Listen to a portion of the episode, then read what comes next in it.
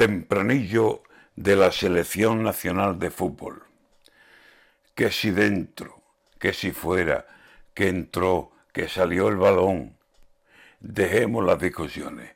Nos ha ganado Japón. Nos desnudó la defensa y el ataque nos cerró. Y nos ha dejado a todos con cara de tontorrón.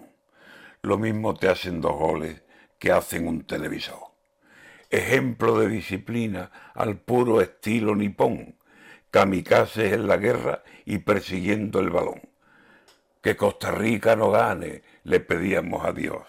Siete a cero el primer día y al final en oración. Y ahora a esperar que Marruecos no nos suba al avión.